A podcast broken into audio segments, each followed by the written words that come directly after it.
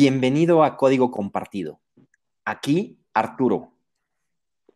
Hola Arturo, ¿cómo estás? ¿Y cómo están todos? Bienvenidos. Gracias por escucharnos en este podcast.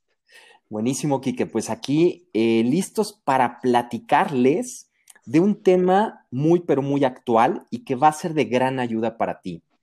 De hecho, es un tema que se ha acelerado sin duda por la pandemia, pero que ya se venía dando y que es el trabajo remoto.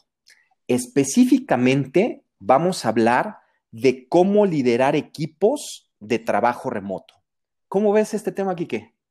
Interesante, Artur. Creo que además de muy actual, como dices, ya se venía manejando, pero ahora con, con, la parte de lo que está sucediendo en términos de la pandemia, se aceleró y necesitamos aprender herramientas, formas, maneras de trabajar con nuestros equipos todavía yo diría más eficientemente de manera remota. Así es que suena súper interesante y bueno, creo que hay por ahí algunas estadísticas eh, importantes que hay que conocer. Sí, sin duda. Y mira, decir que las empresas y los profesionales están apostando cada vez más por los equipos de trabajo remoto ya no es una opinión, ya es una realidad. Y fíjate que, por ejemplo, según Google Trends, el término trabajo remoto y contratar freelancers ha elevado su popularidad hasta en un 200% en los últimos cinco años, por ejemplo, especialmente en América Latina. No se diga términos similares en inglés que han experimentado un aumento de búsquedas de hasta el 400%. Entonces, pues eso habla de que ya desde hace ya varios años este tema está en, en boga. Así es, es un tema que de moda que hoy muchas empresas les llegó de bote pronto y entonces en la marcha estamos aprendiendo. Por eso resulta tan importante aprender a liderar de manera remota porque, bueno, pues ya sabremos, hay que hacer cambio de mindset. La mentalidad tiene que ser otra. ¿Estarás de acuerdo? No, totalmente, totalmente. Y mira, otra cifra que, te, que les puedo compartir es que para el año 2025 el trabajo remoto será igual, si no mayor, que los empleos en oficinas físicas. Entonces, bueno, pues esto se está acelerando de manera importante. Y es más, yo creo que, por ejemplo, la pandemia, pues eh, lo que está generando es que temas que a lo mejor iban a tomar 10 años van a suceder ahora en 5 años, o temas que iban a tomar 5 años ahora van a tomar 3. Entonces, esta estadística que fue este, eh, eh, puesta antes del tema de la pandemia, pues a lo mejor en lugar del 2025, esto ya se convierte en el 2024, 2023, cuando logremos esta cifra. Así es, porque bueno, en este momento ya prácticamente todas las personas que estaban antes en una oficina están haciendo trabajo remoto. Creo que está costando mucho trabajo y es cuestión eh, justamente de aprender. Y en este sentido, bueno, pues déjame compartirte que no podemos trabajar con la misma mentalidad que lo hacíamos en oficina. Hay que cambiar el paradigma.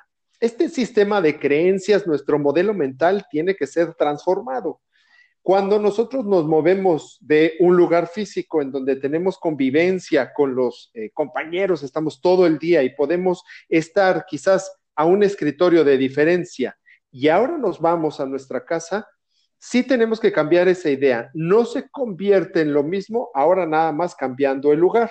Por ejemplo, una de las cuestiones, eh, hay eh, jefes, ¿no? Que no están liderando de la manera correcta porque esperan que su gente se conecte exactamente a la hora en que entraban. Y están, bueno, pues checando teniendo eh, checadores digitales, vi que te conectaste, no estás, y entonces están siguiendo un modelo de capataz más que una parte de liderazgo. El mindset, el, el modelo mental tiene que cambiar. El trabajo remoto debe de hacer a las personas mucho más accountables, mucho más responsables de sí mismas y entonces romper con la idea tradicional. ¿Cómo lo escuchas, Artur? Totalmente de acuerdo contigo, Quique. Y déjame agregar uno de esos paradigmas que hay que romper en este tema de liderar equipos remotos. Y tiene que ver con este mito de la falta de compromiso en los equipos. Es decir, eh, escuchamos mucho al respecto de que el trabajo remoto se refiere a la falta de control, eh, de comunicación y de compromiso por parte de, de, la gente que trabaja de esta forma. Sin embargo, pues déjenme decirles que estos problemas no tienen que ver con el trabajo remoto como tal, sino con una mala gestión del trabajo en general. Investigaciones que han hecho empresas de recursos humanos en este sentido eh, dicen que la falta de compromiso por parte de los empleados presenciales, es decir, los que están trabajando en oficina, responde principalmente a esa dificultad de equilibrar lo laboral y lo personal. Es decir, pues usted, o sea, lo vivimos todo el tiempo de, de, ay, no tengo tiempo por la cantidad de trabajo que tengo de hacer ejercicio o dedicarle más tiempo a mi familia. Eh, otro punto importante en esto es la mala comunicación con nuestros líderes, con los jefes. Eh, esto no tiene que ver con que si es remoto o es presencial. Cuando hay una mala comunicación, afecta en ambos ambientes. Las cargas de trabajo poco realistas también. De hecho, cuando es presencial, de repente se carga la mano sobre ciertas personas porque los tenemos ahí, necesito algo urgentemente y se lo pedimos al primero que nos encontramos. Entonces, ahí también esto genera esta falta igual de compromiso. Y bueno, pues la, la exigencia de realizar tareas no relacionadas con las funciones laborales puede ser otro elemento que esté contribuyendo con esa falta de compromiso, pero no es a partir del trabajo remoto, sino responde a estas causas que acabo de mencionar. Así es. Y este momento, Arthur, como lo vas contando, es un tiempo de darle más autonomía a nuestros empleados, que ellos puedan elevar su eh, productividad con esto que nos comenta Arturo, ¿no? De el equilibrio entre vida laboral y personal. Que déjame te cuento, Arturo y yo, bueno, trabajando con startups, nos damos cuenta de que ya traen este dinamismo desde hace tiempo. Mucho porque tienen gente eh, de las generaciones que se conocen como millennial y, generación Z, que están acostumbrados a hacer este trabajo remoto, eh, como también están acostumbrados a hacerlo presencial. Entonces ya traen ese dinamismo. Hay que aprender cómo darle a nuestros colaboradores mayor autonomía, que se vuelvan más... Eh, dueños de lo que están haciendo y que entiendan el impacto que está generando eso en su equipo, en la empresa y déjame decirte, en la sociedad. Así es que bueno, creo que enfrentamos varios desafíos y hoy, ¿qué te parece, Artur, si analizamos algunos de estos desafíos? Claro, claro. Y me gustaría empezar con uno bien, bien importante, que es la falta de supervisión cara a cara. Tanto los líderes como sus colaboradores a menudo expresan esta preocupación por la falta de interacción personal, decir, bueno, es que no lo estoy viendo, no estamos teniendo ese contacto. Entonces, los líderes se están preocupando de que los colaboradores no trabajen tan duro o tan eficientemente como lo hacían en la oficina. Ah, y déjame agregar algo, hay investigaciones que demuestran incluso lo contrario, ¿eh? Y más cuando hablamos de estas generaciones este, que la verdad es que traen un chip más de desafío, más de reto y que pueden estar en la casa concentrados a sus tiempos y a sus formas, incluso el compromiso crece más que, con, más que si lo hicieran en, en una oficina. Muchos empleados, por otro lado, luchan con un acceso reducido al apoyo por parte de los líderes. Entonces, ahora viéndonos del lado contrario, pues de repente dicen, es que el líder me tiene medio olvidado, no me está haciendo mucho caso. Eh, por lo tanto, entonces hay que cuidar ambos aspectos para que haya un apoyo mutuo. Pero este es un desafío al que nos enfrentamos con el trabajo remoto. Y desprendido de este eh, desafío que, nos cuentas, Artur, pues viene la parte de falta de acceso a la información. Como ya no tenemos esta supervisión cara a cara, a veces se nos va la parte de compartir información. Y no solo es la supervisión, como ya no puedo ver al otro, puede ser que se me olvide compartir la información o ya no me pareció importante. Necesitamos estar nutriendo de información, entendiendo esta parte, eh, pues de cómo impactamos si yo no doy lo que le corresponde para otro. Esta, esta cuestión de cómo estamos enlazados unos con otros. Entonces necesitaremos estar subiendo ya sea a la nube, eh, al sistema que cada uno tenga en su organización, esa información, no guardándola para nosotros. En cuanto la producimos, se la mandamos al equipo para que tengan la tranquilidad de que esa información está ahí, para que la puedan utilizar en lo que van a estar haciendo que tenga que ver con sus acciones.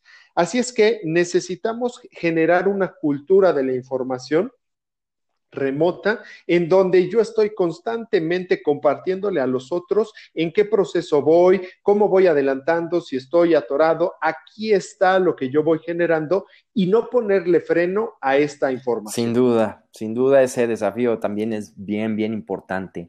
Un tercer desafío, y creo que de los que más este, eh, comparte mucha gente en este tema, es la parte del aislamiento social. La parte de la soledad es una de las quejas más comunes sobre el trabajo a distancia, pues ya que los colaboradores pierden esa interacción social informal de un entorno de oficina, de, estar ahí juntos, de ver cómo llegó mi compañero este, de humor, toda esa parte pues se pierde de alguna manera. De hecho, se cree que, por ejemplo, los extrovertidos pueden sufrir el aislamiento pues más en el corto plazo, sobre todo si no tienen oportunidades de conectarse con otros en el entorno de trabajo remoto. Eh, como pues, puestos que pueden ser más de sistemas, donde pues, pueden trabajar más mm, ellos solos. Entonces, si no hay ese contacto, si de repente se pierde esa parte, pues se, empieza, se empieza a sentir esa soledad. De hecho, durante un periodo más largo de tiempo, el aislamiento también puede hacer que cualquier colaborador sienta menos pertenencia hacia la empresa. Y, este, y eso, bueno, pues también hay que cuidarlo mucho. Y algo adicional a esto, yo diría que empieza a suceder también, que es, se puede prestar también para desafíos interpersonales.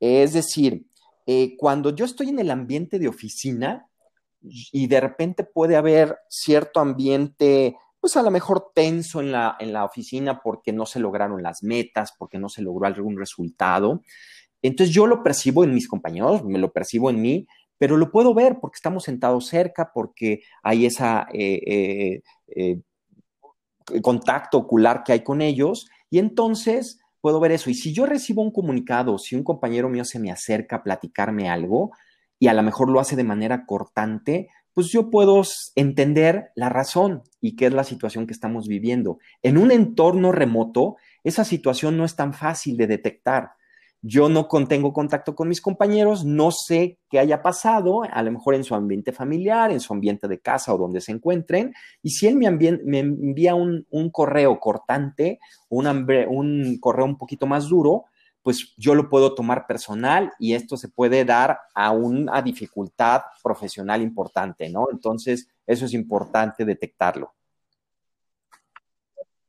Así es, Arthur. Y con este aislamiento social, bueno, pues finalmente necesitamos acercarnos más desde la emocionalidad.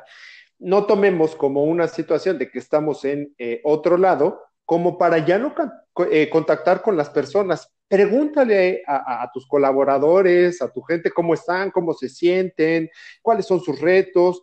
Hablen también de persona a persona y esto, bueno, pues me, lleva a pensar en un desafío bien importante que son las distracciones en casa.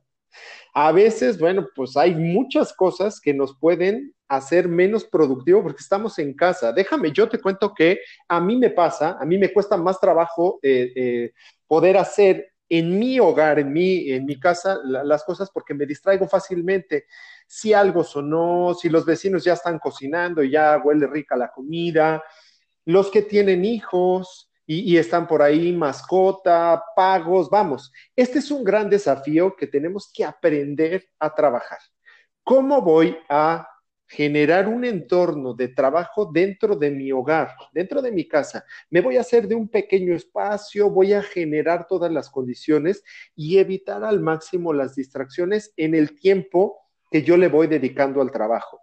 Puede ser que aquí vayas generando ciertas pausas, tal vez eh, diferentes a las que hacemos dentro de la oficina. Te vas a dar más tiempo para atender ciertos asuntos que tienen que ver con, con tu casa. Pero sí es bien importante evitar estas distracciones y estructurarlas, organiza tu día, ten una agenda, date a lo mejor tiempos así eh, previstos en donde tú vas a frenar tu trabajo y te vas a dedicar a otras cosas. Platícalo con tu familia, pídeles el apoyo y diles, en este momento voy a hacer algo importante y te pido por favor que no me distraigas. Sé que es un desafío complicado y estamos aprendiendo, pero hay que buscar la manera de poder llevarlo a cabo. Totalmente de acuerdo. Y un quinto desafío, que es el tema tecnológico.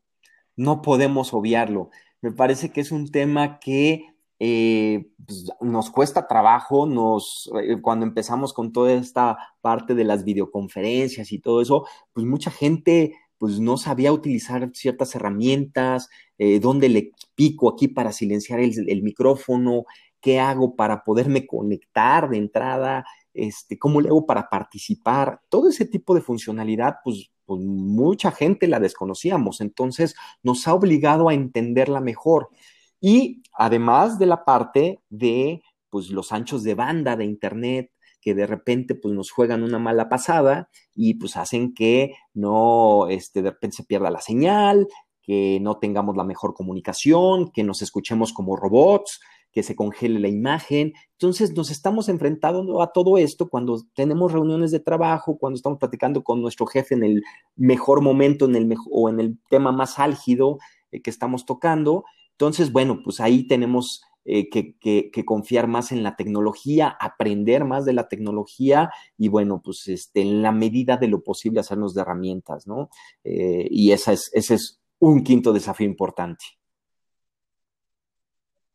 Y justo en esto que vas comentando, todo esto nos está desafiando, como dices Arthur, a aprender de manera más acelerada y a ser más creativos busquemos soluciones en lugar de pues, quedarnos solamente en, ah, no está funcionando, ¿qué puedo hacer? ¿Cómo me puedo contactar con mi equipo? ¿Cómo puedo mantener la cercanía? ¿Cómo puedo elevar la productividad? Y creo que ese es un gran desafío y está, bueno, a mí me encanta, es la posibilidad de aprender y volvernos más creativos. Así es que, bueno, Arthur, fue de verdad, eh, pues, desafiante poder eh, trabajar eh, estos estos parámetros que acabamos de hacer. Así es que muchas Y además invitarlos a, al segundo podcast relacionado con este tema, porque no queremos dejarlo solo con los desafíos, sino queremos entregarles en el siguiente podcast estrategias y tips que les ayuden a trascender esos desafíos. Entonces, espera nuestro podcast. Y fue un gustazo, Kike, compartir contigo y contigo también que nos escuchas estos desafíos porque vienen las soluciones en nuestro próximo podcast. Gracias, Artur. Un gusto eh, compartir también contigo y con todos ustedes que nos están escuchando. Abrazo. Saludos.